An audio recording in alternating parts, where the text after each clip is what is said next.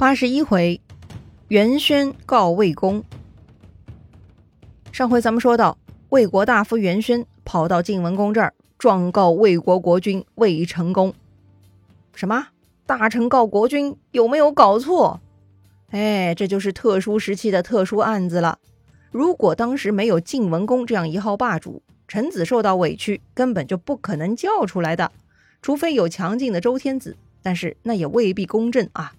基本嘛也不会主持公正，但如今晋文公新霸主上任，又有公正的贤明在外，这个魏国大臣呐，居然就敢斗胆来告发国君了。那么，到底他告发国君什么罪呢？到底发生什么事儿了呢？这个呀，就得说回陈濮之战之前了。当时晋文公接到宋国的求救，采取的策略呢，就是进攻魏国和曹国，特别是魏国，那是砍瓜切菜，很快就拿下了。当时魏国国君魏成功是非常摇摆，他被打怕了，想跟晋国结盟，可是遭到晋文公拒绝之后呢，他又想投靠楚国，投靠楚国之事呢，又遭到了魏国国内的反对，当时魏国就乱了，国君魏成功呢就被以元宣为首的大臣们驱逐出了首都，被迫带上一帮人跑去了魏国襄牛这个地方。这件事情呢，其实挺奇怪的，虽然大臣元宣驱逐了国君。但是他并没有想造反或者另立新君，似乎啊这么做呢，只是一种保护魏国的策略而已。他们双方达成一致，国君暂避相由，国家大事由魏成功的弟弟舒武来管理，由元宣辅佐。之后陈濮大战，听说晋国打败楚国了，晋文公被周天子封为诸侯长了，还召集诸侯在建土会盟。魏成功很害怕被清算，建土之盟呢，他也不敢亲自参加。于是他又派弟弟舒武代表魏国去参加了建土之盟，自己呢却逃离魏国，跑去了陈国。很明显啊，魏成功呢这就是小人之心了。虽然晋文公讨厌魏国，但如今他当上霸主，姿态也不同了。作为新任的诸侯之长，对待大家都很友善，所以魏舒武代表魏国参加建土之盟很太平，一点意外都没发生。不仅如此，通过这次会盟，舒武对代理国君的工作也更加熟悉，做起来更上手了。渐渐的呢，似乎啊，魏国就不需要魏成功了。这个时候，身处陈国的魏成功被人挑唆，说元轩已经扶立舒武继位，当了魏国国君了。一听这话呢，魏成功生气了。正好当时元轩的儿子元角就在他的身边，于是魏成功就把怒火撒在这个元角身上。倒霉的元角啊，自以为忠心耿耿追随国君，结果呢就这样莫名其妙的被杀掉了。说来也奇怪啊，元宣赶走魏成功，自己的儿子却跟着魏成功，这个呢有点像当年的石阙啊。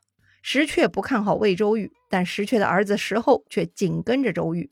只可惜啊，元宣的儿子元角运气是远不如石厚，居然呢被魏成功泄愤给杀害了。话说魏成功。当时啊，他已经很着急了，他也很想赶紧回国夺回本就属于自己的国君之位。于是他派出手下大臣宁武子回去跟魏国国内的人谈判，双方约定魏成功准备回国了，请大家放心，过去的事情一概不追究，那是上天降祸给魏国呢。这次跟随国君外出的人有功，但是不能居功自傲，留守国内的人保护了国家社稷，也不必担心有罪。总之，魏国人团结起来就好。如果有人违背这个盟约，灾祸就会降临到他的头上，受到先君们的惩处。听上去这个约定还算识大体哈，所以呢，魏国国内的人也都愿意迎接魏成功回国了。可是万万没想到，魏成功啊是揣着一肚子黑水回来的。魏成功啊故意提早入城，搞了城内的人一个措手不及。恰好当时的代理国君舒武正在洗头。听说哥哥魏成功回来了，他满心欢喜，连头发都来不及整理，握着头发呢就跑出来迎接了。结果没想到，舒武刚一出门，迎面而来的就是一箭穿心。舒武顿时两眼一黑，渐渐就失去了知觉。他这会儿洗头，其实就是为了干干净净的迎接大哥。谁曾想，他这位大哥已经将他放在黑名单里了。话说射死舒武的人呢，叫公子犬，这个人也是跟着魏成功回来的。他这么干，显然是受到了魏成功的授意。但是看到舒武死了，魏成功啊，立刻开始演戏了。哎呀，他是悲痛欲绝呀，一下子扑在舒武的大腿上，是痛哭不止。公子犬在旁边看傻眼了，怎么的？让我杀人，您自己还哭上了？公子犬感觉不妙，转头就跑了。哎呀，这个公子犬，他呢，这就是草率了啊！他已经当了魏成功的刀子了。公子犬跑了，魏成功立刻下令，让人把杀害舒武的凶手公子犬给办了。然后公子犬也跟着死了。魏成功这借刀杀人干的，哎呀，实在麻利呀！再说袁轩，他听说自己亲儿子被杀，连代理国君舒武也被杀了。袁轩知道魏成功来者不善，他前面派宁武子来说的都是骗人的。作为一国之君，居然如此卑劣，说话不算话，还杀害忠良，天地难容啊！于是呢，袁轩迅速逃去晋国，请晋文公主持公道。确实啊，袁轩他们并没有背叛魏成功。但魏成功居然杀死了袁轩的儿子袁角，还杀死了魏叔武，这种罪行，其他人判不了，也只能请霸主晋文公做主了。没问题啊，晋文公这儿刚刚处理了晋国的三个案件，此刻他是最公正的了。于是呢，这年冬天，晋文公召集诸侯在温地会盟，讨论下一步讨伐哪些不听话的国家，顺便把袁轩的诉讼给处理了。晋文公啊，这就传唤原被告双方在温地开庭了。开庭？对呀，没开玩笑啊！想要把事情搞清楚，原被告双方必须都到场，而且控辩双方得辩论。《左传》呢对这个是有介绍的。魏成功有三个陪同，宁武子全程辅佐，大夫甄庄子当他的代理人，大夫世荣当他的辩护人，由他负责跟袁轩辩论。那么辩论的结果如何呢？没得说呀，袁角跟魏叔武之死那是赖不掉的。魏叔武也没有篡位当国君，这也是事实。虽然表面来看，杀害魏叔武的人是公子犬，公子犬也已经被正法，但是玩政治的谁是傻瓜呀？这么拙劣的找替死鬼的方式，谁还看不明白吗？所以呢，结果就是魏成功这一方败诉。作为惩罚，晋文公下令杀死辩护人世荣，砍掉代理人甄庄子的脚，判处主犯魏成功监禁。监禁的地点呢，就在周天子的京师。考虑他是一国之君，待遇呢好一点，没有丢入大牢，而是呢被安置在幽深的房子里。也就是说，臣子告国君，居然臣子胜诉，国君被抓去监禁了，哼，简直匪夷所思哈！原本陪同魏成功的宁武子呢，也要受惩罚，但是考虑他对国君的忠诚，就赦免了他。不仅如此，晋文公还同意他负责给魏成功送饭。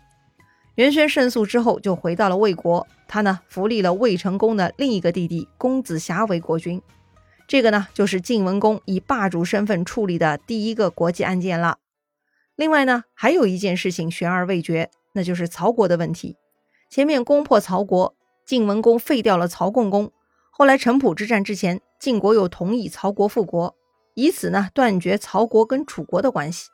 虽然当时同意曹国复国。但曹共公已经被废掉，还没有正式复位呢，那咋办呢？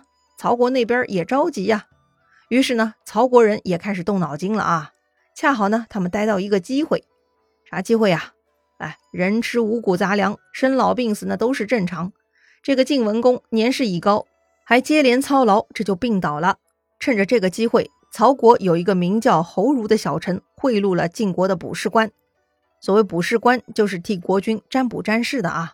这种人说的话，往往很能够影响国君的判断的。这会儿晋文公生病了，自然会问卦，那么卜士官呢就可以发言了。这个曹国的侯儒贿赂他，就是希望卜士官能帮曹国说话。怎么说呢？哎，这些家伙都很鬼啊，很有想法。他们说呀，晋文公之所以这次生病，主要原因啊，出在对于曹国的处理不合理，违背了礼。性和刑法，好，此话怎讲？卜士官解释说啊，同样是霸主，齐桓公主持会盟是为异姓封国，现在晋文公主持会盟却灭亡同姓国，哎，这就不对了。毕竟曹国的先祖是晋国先祖的亲叔叔啊，大家都是亲戚国家。晋文公对其他诸侯尚且仁慈，而对曹国未免太过严厉了，礼这个地方做的不好。那么姓又怎么说呢？卜士官又说了啊，晋文公已经在城濮之战前允许了曹国、魏国一起恢复国家，但现在居然还是没有履行承诺，这就是违背信用了。最后刑罚其实呢就是惩罚啊。魏国跟曹国呢犯了同样的错误，但如今魏国已经有了国君，可曹国还是老样子，这对曹国的惩罚也过头了呀。所以说晋文公给曹国的刑罚也不合适。总结而言，不是官对晋文公说。礼是用来推行道义的，信是用来保护道义的，刑罚是用来揪邪恶的。丢弃这三项，您预备怎么办呢？啊，原来如此啊！晋文公听了啊，觉得有道理。再说，区区曹国本来也谈不上深仇大恨，教训过了就行了。于是呢，晋文公就恢复了曹共公的国君之位。你看啊，就凭这一点，足见晋文公此时的巨大能量了。哎，那是说一不二啊！果然，不久晋文公的身体就好转了。哎，还真的这么灵验吗？哼，当然不是。